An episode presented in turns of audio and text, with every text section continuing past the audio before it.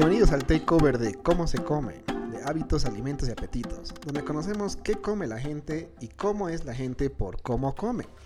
Mi nombre es Alberto Canedo y me encanta escuchar de comida. En el episodio de hoy vamos a hablar con Andrea Puente, la fundadora de Cómo se come, un podcast de comida en Bolivia. Hola Andrea. Hola Beto. ¿Cómo te sientes? Ahorita estoy repleto de papas fritas. Eh, sí, sí, yo, yo también. Bueno, no tanto, pero ya llego, ya llego al punto. bueno, hoy estamos en Bolivia atravesando una etapa en la que todo el mundo quiere tomar el poder y yo lo estoy haciendo con tu podcast. De una manera menos violenta, lo agradezco. Sí, pidiendo permiso además, ¿no? Te invitado, ¿no? Sí, sí, o sea, tampoco, la puerta. tomando el poder, pero bueno, tomando tal vez el control.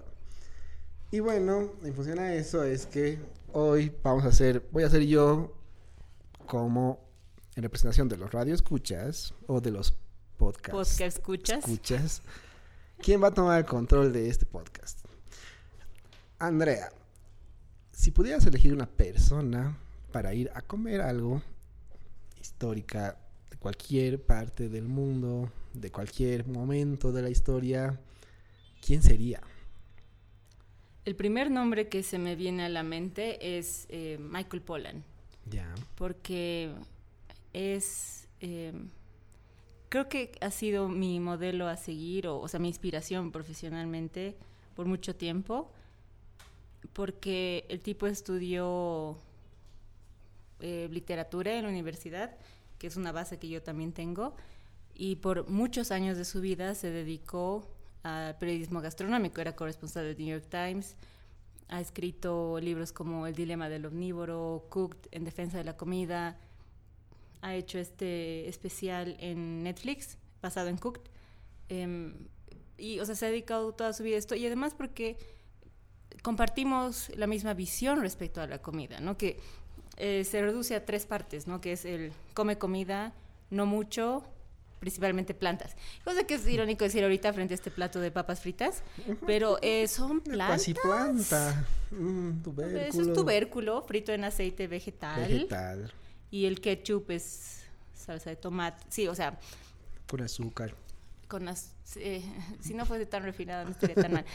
Eh, bueno, no, o sea, aparte de eso, eh, me, gusta mucho su visión. Obviamente me sentía contra intimidada frente a este tipo, así como desde lo que vaya a pedir, pero sería más como querer escucharlo.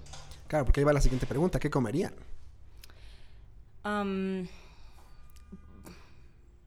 sea, a mí me encantaría comer una...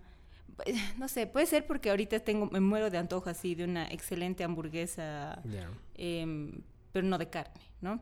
Ajá. Eh, aunque él no está en contra de comer proteína animal, en cuanto tenga un origen ético, ¿no? Y o sea, como que si, si, el, si el animal ha comido pasto, no lo han llenado de antibióticos y su muerte ha sido más o menos con poco sufrimiento, eh, no es lo peor. Ya. Pero es la, son las granjas industriales lo que hacen, etc. Entonces, eso o no sé, comeríamos algo así como sushi de pescado eh, pescado libremente, ¿no? O si no, así me imagino como un, un bol, así un Buda bol, así base de quinoa hay un montón de... ¡Uh, ya sé! Algo boliviano. No, no, sería, no sería liviano, porque no, yo no imagino... Boliviano. Algo boliviano, ya. Eh, puede ser así como... Ay, no, ahora, ahora me, me, pones en conflicto con eso, porque sería así como el plato ideal para mí es muy parecido a lo que venden en Café Vida ahorita, que es el, ah, el volandino, que tiene quinoa y tiene maíz y tiene salsa de maní. Y la otra vez que he ido le he hecho poner chucrut y sé que Michael Pollan es contra fanático de todos los fermentados y yo también. Entonces para mí es así perfecto porque tiene ingredientes, y tiene quirquiña, así súper deli, em, ingredientes nacionales y súper nutritivo y bueno, resulta ser vegano. Pucha, todo en uno. Hablando de restaurantes, típica o épico. O sea, ubicas que ambas personas han estado en, el podcast, ¿no? Sí. es que son distintos. O sea, mm, o sea, puede que, que no, no, sé si escuchan el podcast, ¿ya? Pero el sándwich de palta de típica me parece mejor por la quirquiña y el pan, pero las hamburguesas, eh, vegetarianas en épico son así lo máximo. No tomo mucho café, entonces... Las cervezas ahí es épico ah, más. Sí, sí, mi favorita es la IPA de Rebelión, porque es súper frutal. Mm.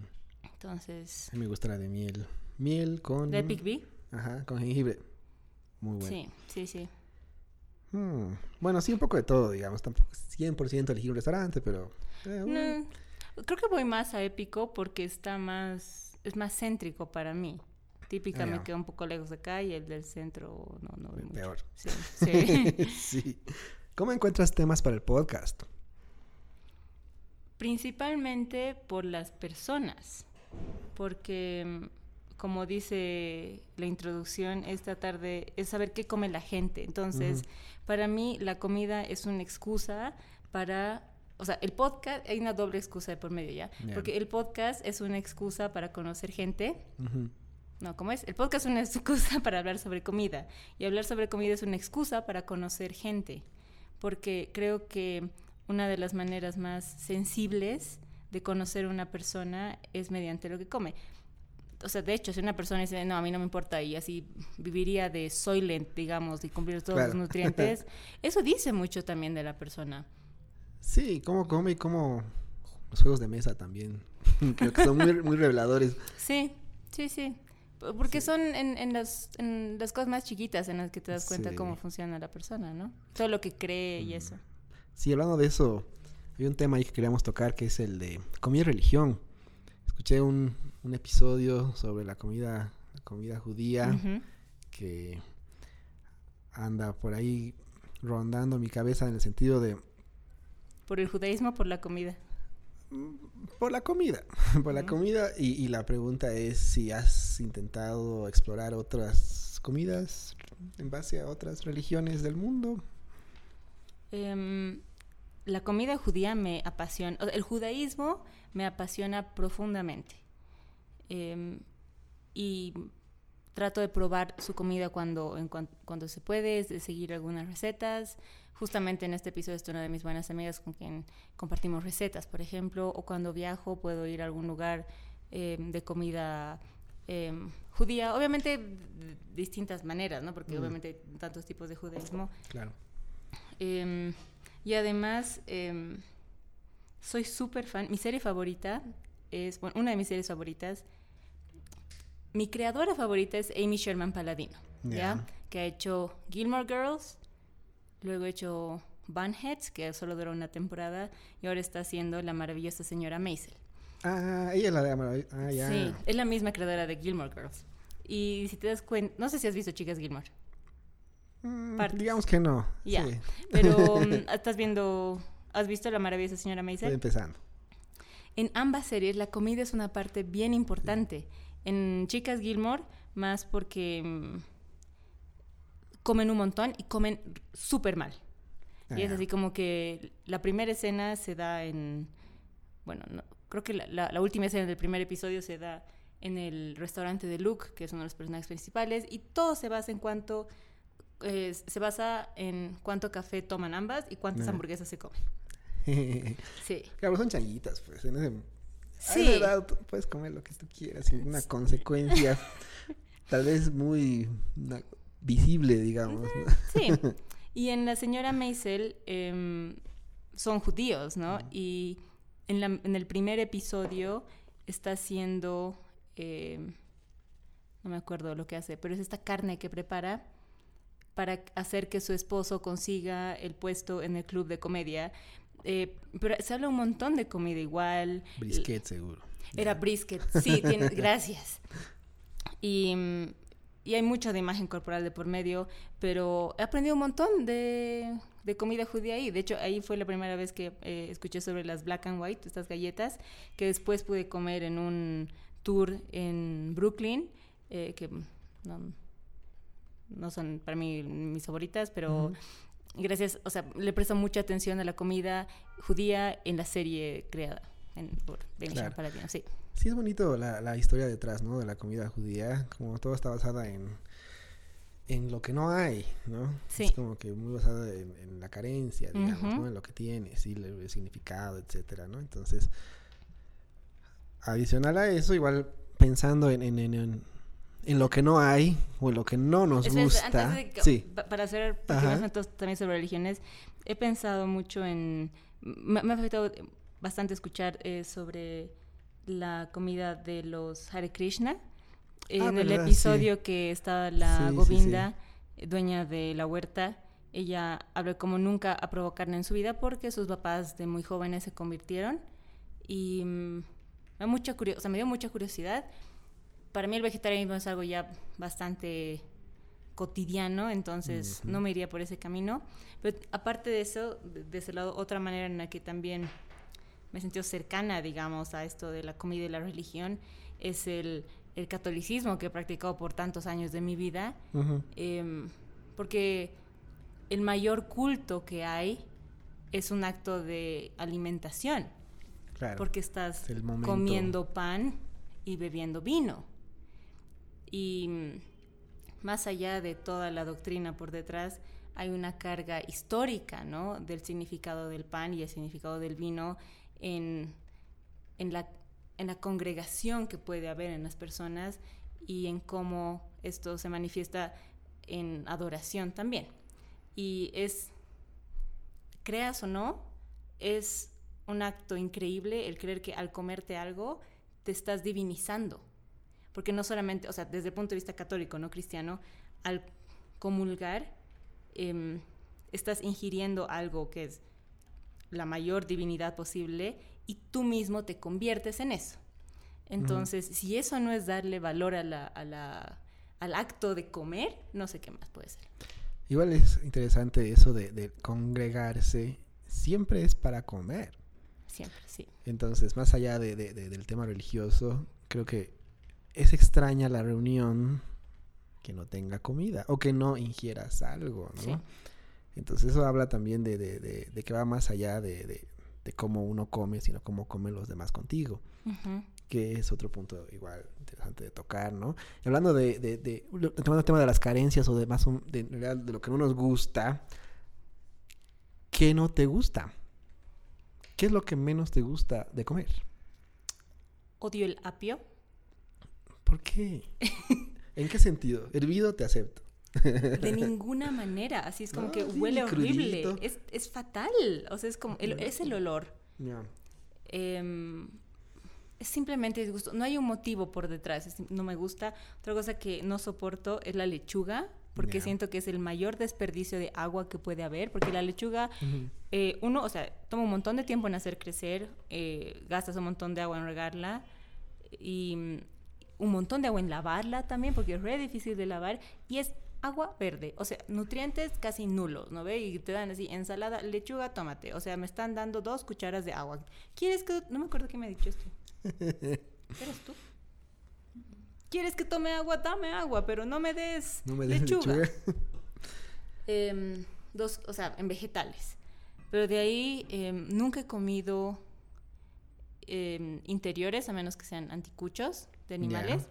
Y siempre he sido súper escogedora al comer, em, cuando comía carne normalmente. Ajá. Para mí era así, tenía que ser sin grasa, sin nervios, Ay, sin cartílago, o sea, nervios, nada. Era sí, así sí. como que carne, dime carne magra y sin nada. Y si encontraba algo era así como, no matos. No ha sido muy, no es muy difícil para mí no comer carne por eso mismo, Ah, ya. porque Que me daba cosas. Solo en eso. Ah, ya.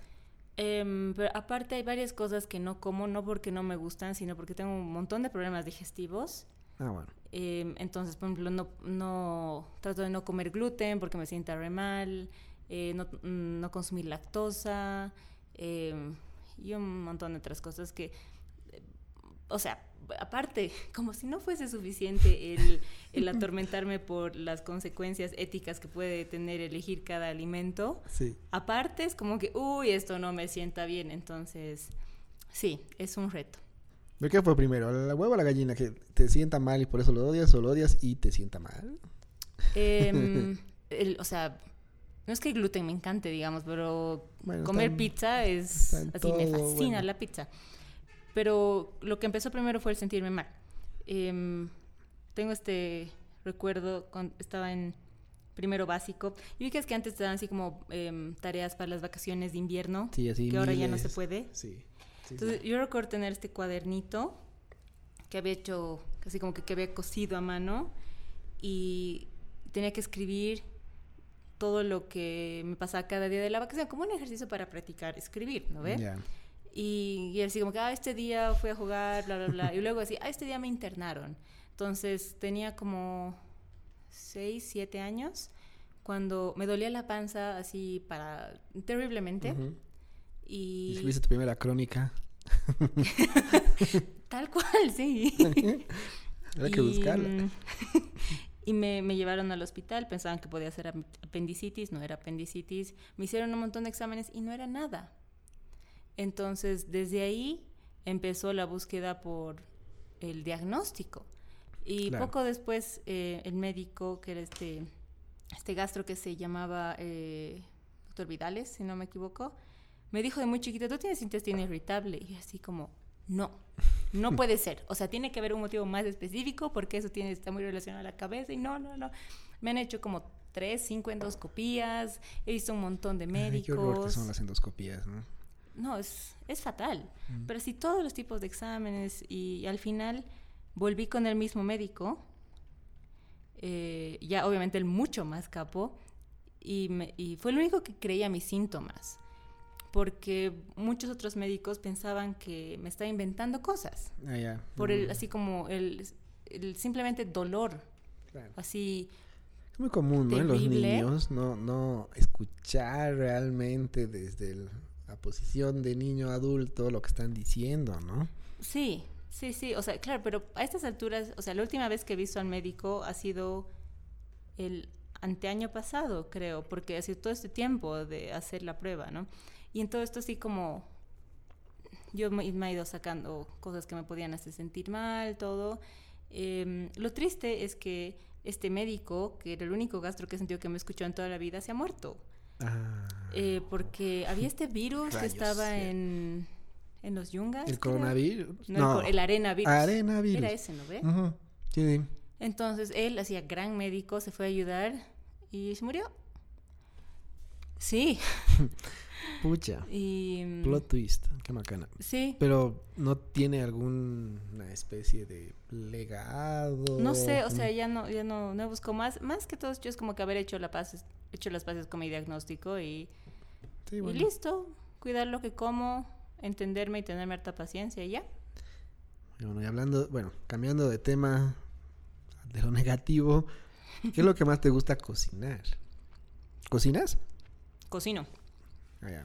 A ver, pensaba que a decir que te gusta comer y me metieron unas papas fritas a la boca.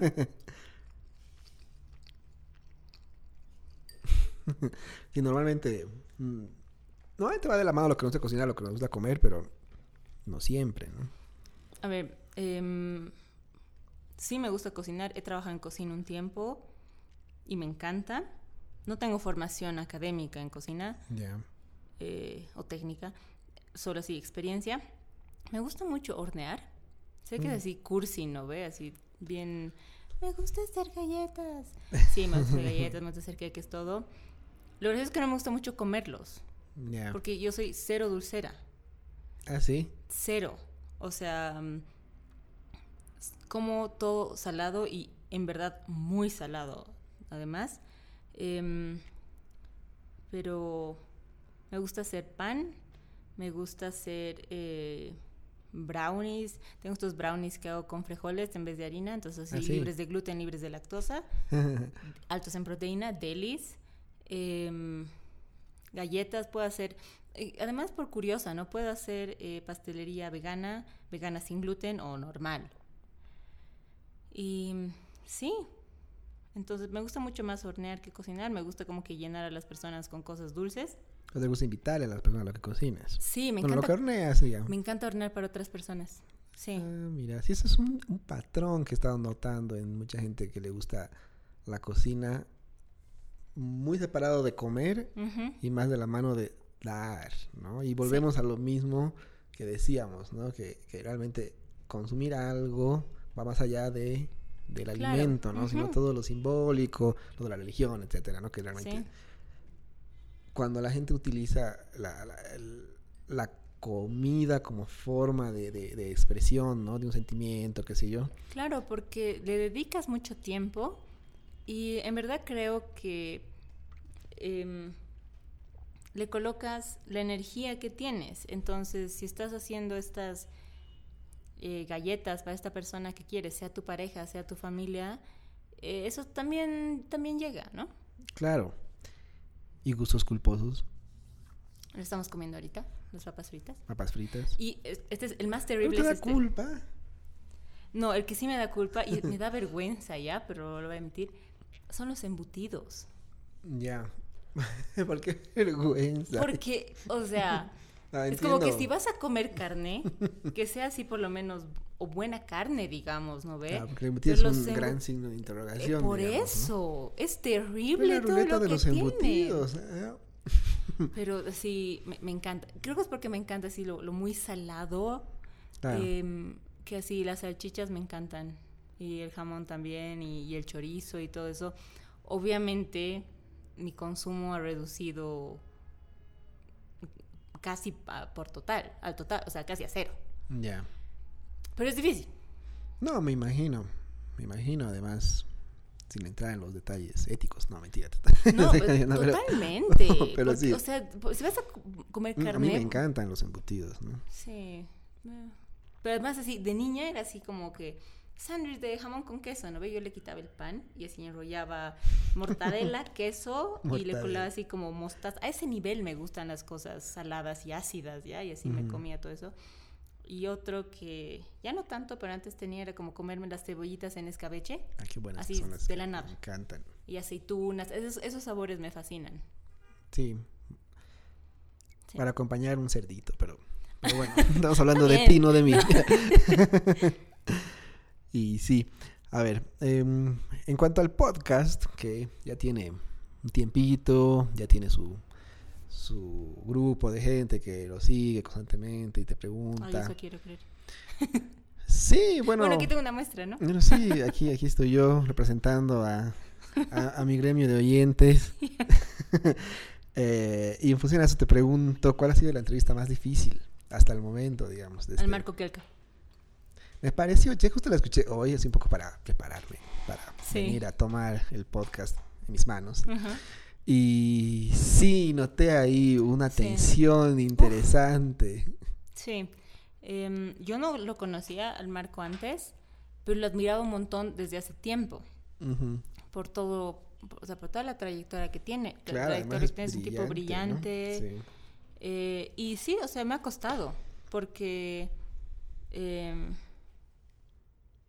o sea, creo que es de estas personas que les cuesta, o sea, uno, algo que yo no sabía era que, claro, el tipo es así, re famoso, y le han hecho un montón de entrevistas, entonces sus ganas para tener una entrevista no son altas, y obvio pues, porque además muchos periodistas no, no, no están conscientes, porque no, es lo suyo, y está bien, pero no, o sea, como que no, que no te prepares para hacer una entrevista. Sí, Sí, entonces obviamente le debe preguntar macanas muchas veces, entonces creo que con ese temor, o sea, con esa incomodidad estaba él, eh, yo no sabía eso y, y, era más esta lucha entre hallar, para mí llegar a, a, la persona entre el, el, gastrónomo, es el cocinero y el artista, ¿no? Y, y hacer que el... Porque yo tampoco estaba preparada para hacer la entrevista a un artista sino a un cocinero, que no digo que sea menos, pero es distinto, es otra área. Claro, o sea, te piensas otras preguntas, ¿no? Sí, y además otra cosa que estaba en mi contra es que no había comido su comida antes. Ah, ya. Antes de la entrevista. Entonces, em, me faltaba ese conocimiento, sí, de experiencia, porque lo venía siguiendo, he leído de él, he hablado con personas sobre él, pero el, al no haber yo estado ahí, eh, me faltaba, ¿no? Ahora creo que sería distinto porque después de eso he, vuelto a trabajar con él en otras cosas, sí he, probado su comida, entonces ahora sería distinta la, la, entrevista, ¿no? Pero esa sería la más... Y hablando de, de, chefs bolivianos, ¿cuál es tu favorito? Ahorita eh, soy muy fan del, del Limber de Ahijada. De Ahijada. Em, oficialmente he ido solamente una vez, pero por otros proyectos he comido su comida en otras, en otras ocasiones y me gusta mucho verlo montar. Sí, sí, sí, sí. Una vez tuve la oportunidad de comer en la barra, que es el mejor lugar porque ves toda la locura que hay detrás y cómo dentro de esa locura los resultados son tan estandarizados, ¿no? Porque es el mismo plato que se repite una y otra vez, pero casi sin, sin, sin, falla, ¿no? Y eso realmente dice mucho de, él. Y también lo he visto guiando a su equipo, o sea, em, para un proyecto llegué, llegamos a su, llegamos a la cocina a las 8 de la mañana y nos quedamos hasta antes del servicio y ver cómo organiza todo y organiza a todos me ha sorprendido porque tiene una voz de mando suave pero profunda. Mm. Y es muy fácil confiar en él. Y además, em, poder charlar con él, o sea, como la tiene súper clara el tipo. Lo vamos a contar para cuentista del tío. Pero es que lo, tiene re claro, sabe lo que quiere hacer y me encanta que trabaje el ají. Además, o sea, puede ser que mi visión esté un poco parcializada, ¿no? Porque yo amo el ají. Entonces, si, si tratas bien un ingrediente tan noble, o sea, ya, ya me ganaste, ¿no? No, el lugar es sensacional, la verdad. Bueno, y popular y todos ellos, ¿no? Sí, sí, sí. Ahí muy juntitos y... Sí, no soy muy fan de popular. Es muy, muy parecido, ¿no? No, solo que no me gusta no eh, poder controlar lo que como. Ah, ya. por lo mismo. Menú, Sí, y además porque, o sea, no me gusta hacer muchas mezclas. Es eso, o sea, es mi lío. No es porque la cocina no sea buena, la cocina es perfecta. No para nada. El concepto es brillante, todo, pero es, mi lío, sí. no, sí. Bueno, hablando de, cosas de, hablando de cosas que te gustan, banda, música. Música, Manfred Sons. Manfred Sons. Sí, sí, pero sí, a morir. Em, justo estaba pensando en Manfred Sons cuando, cuando estábamos hablando de comida y religión, porque eso es lo que he tenido en la mente estos días eh, los, no sé si los papás o el papá de Marcus Mumford es em, pastor. Ah, y para él em, los conciertos son una manera de congregación también, ¿no? Claro. Él no es practicante de ninguna religión. Em, pero cuando me decías que la comida es la manera de unir a la gente, también es un poco la música. Claro, eso, eso es mi pregunta, ¿no? Y pensando en, en, artistas que son así como religiosos, también se me viene a la mente judíos también, Matis Yahu, o dejando de lado los judíos, no sé, pues Sufjan, Stevens. Ya, sí, o sea, mi conocimiento de música es mucho más angosto que en el de comida. bueno, pero creo que ¿quién tiene conocimiento entero de las cosas? No, o sea, literalmente yo tengo ahorita, y por los últimos dos años, a, a Manfred Sanz, a Rosalía y a Audrey Assad, así en loop. Es todo lo que escucho, no, no tengo más. Es bastante aburrida, sí. no, tú lo estás diciendo. no, o digo es porque hay poca variedad, es eso. Ah, ok, ok. Y hablando igual de todo eso, hablemos de las redes sociales. Mm, alguna cuenta favorita en Instagram que te guste, que estés atenta? No, es que sigo muchas como cuentas de acá nomás, o sea, así como personas. Ah, ya. Y, o sea, me gusta mucho la cuenta del Michael Dunn y de la Alexandra Meleán. Me gusta, me encanta su estética. Em, en Instagram, sí. Luego, no sé si hay otras a las que siga atentamente. No. Como un loop de cosas que uno ve. YouTube, podcast. A ver, en YouTube, em, lo que veo todos los días, o sea, todas las mañanas al despertar, es a Steven Colbert. Ya. Eh, veo el, lo que ha hecho. sí, la noche antes, porque me fascina Steven Colbert. También Trevor Noah, entonces veo eso. En comida, eh, el canal de Bon Appetit. Ah, mira. El canal de Bon Appetit. Me veo todo lo que hacen. El... Ese es así como... Ese sería mi trabajo soñado, creo. Poder eh, ese punto medio entre trabajar en la cocina, o sea, tener un trabajo bien manual, porque mm, la, la vida de escritorio no, no, me estoy dando cuenta que no es para mí. sí. Eh, pero es ese punto medio entre ambas cosas lo que ellos hacen, ¿no? Soy súper fan de Claire Safowitz, que mm, tiene esta serie del Gourmet Makes. Lo- la primera vez que lo vi fue, fue porque... ¿Cómo entró esto? Ha sido por los eh, Reese's Peanut Butter Cups. Ya. Porque es mi Ah, dulce favorito. Máximo. Sí. Reese's Pieces. Sí, ajá. sí, me encanta porque... O sea, me gusta el chocolate. No soy de... De hecho, soy cero dulcera, ¿no ve? Ujú. Caramelos para nada. Pero, el chocolate me, salados los Reese's. Pero el- chocolate sí me gusta mucho. Tengo la manía de comer chocolate, o sea, después del almuerzo, siempre. No puedo no comer chocolate después del almuerzo. Así, intentaba en cuaresma, sufría, era un ogro en las tardes porque me faltaba mi chocolate. Eh, y amo la mantequilla de maní. Buenísimo, profundamente. Sí, a mí también me encanta. Entonces, Claire Safowitz hizo la, la versión gourmet de los Reese's y me encantó porque es así como que esta pastelera leyéndose todos los ingredientes y sí, prueba y error, prueba y error hasta tener un producto presentable.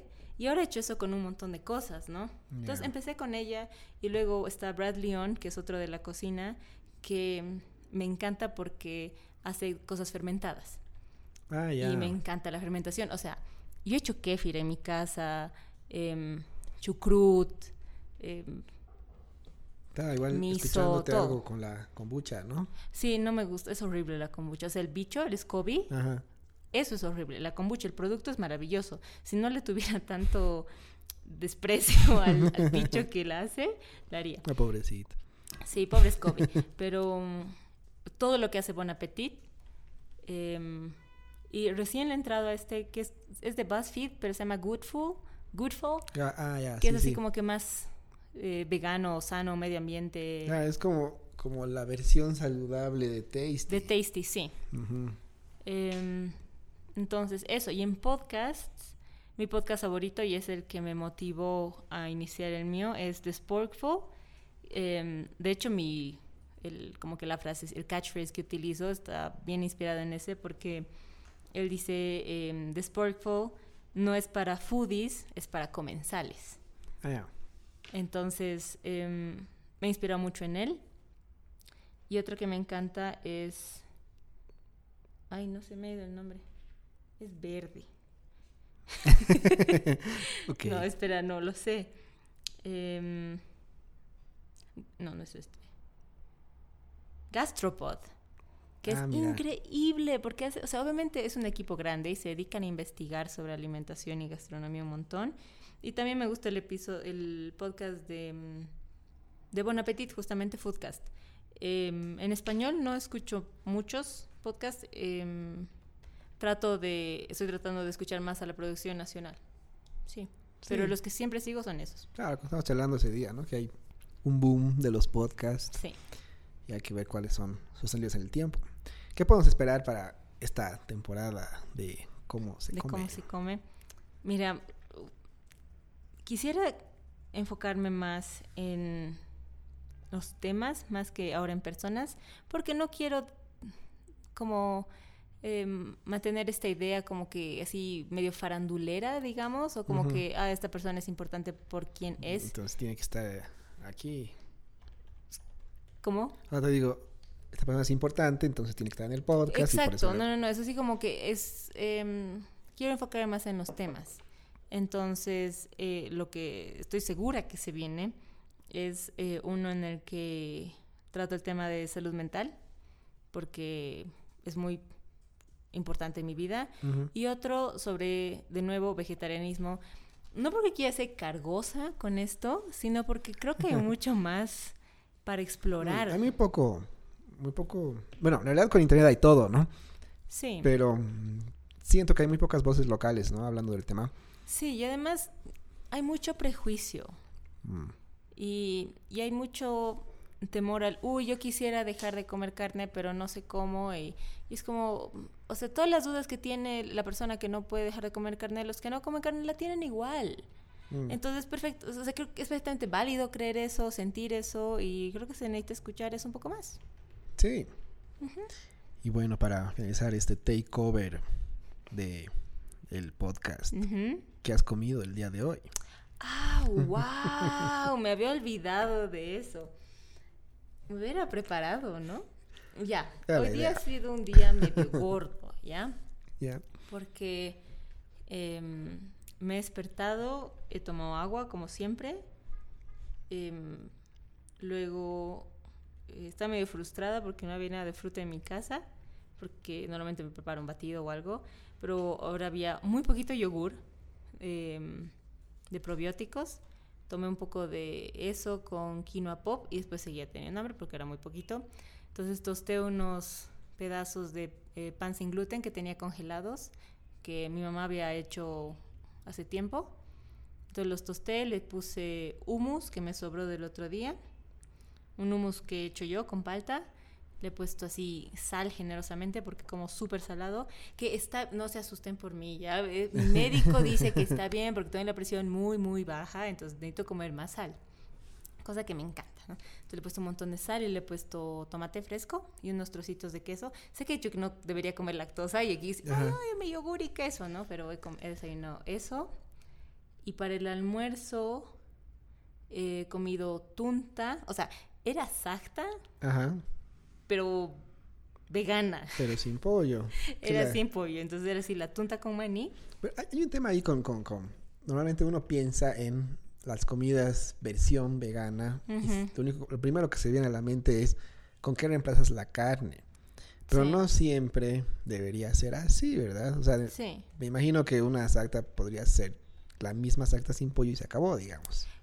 Sí, o sea, nutricionalmente no es, no es lo más recomendable porque sería un plato lleno de carbohidratos y no tendrías una fuente de proteína, menos un poquito el maní, ¿no? Em, he intentado hacer, bueno, yo no, mi buena madre ha, hecho sacta con hongos alguna vez, no soy muy fan de los shiitake, entonces fracasó eso. Em, y es que la verdad, a mí me encanta la sacta. Amo la sacta porque tiene las cosas que me encantan, como papa, maní y ají. En esa mezcla nada puede fallar. Falta chocolate nomás. Para el postre, un Reese's Pieces. ahí. Los Reese's Pieces son otro conflicto, ¿ya? Porque yo soy decir, hay que comer local, ¿no ve? La No, huella son de carbono, todo. Pero no, no ubico chocolate con mantequilla de maní nacional. Entonces, nada, mi almuerzo era así, tunta con maní, papa y el ají. Yo sé que me faltaba la proteína, pero no me importa. Y mm, me comí dos Reese's, dos Reese's Peanut Butter Cups después. Y yo digo que es un día gordo porque antes de venir acá, en mi trabajo me nos han llevado apis con pastel. Vaya. Bien nacional todo, ¿no? Sí, y, sí, sí. y ahora estoy aquí comiendo estas papas fritas con mostaza contigo. Y no voy a comer nada más esta mañana porque, o sea, después de todo lo que te he dicho, ya demasiado, ¿no? Está bien, Sí. está bien. Bueno, Andrea, te agradezco por. No, gracias a ti por, por el Tú- golpe, no golpe. golpe, no golpe. Yo te he sugerido, por el bien del... Sí, yo sé que el del sugerencias podcast. de las personas que estaban en el poder en ese entonces, pero sabes que todo se puede interpretar Sí. en estos No todo es de tiempos. manual, ¿no ve? No todo es de manual, además hay esa gran línea que realmente difusa de lo que realmente está pasando o no está pasando. Totalmente. Y bueno, en esa línea, no sé si te voy a devolver el podcast. Vamos a hacer elecciones, no mentira. Pero que esta segunda temporada, si se puede llamar así, Ujú. esté súper, empiece y que sigamos ahí escuchando historias interesantes. Muchas gracias y gracias por escucharme siempre. Sí, no, de nada, gracias a ti.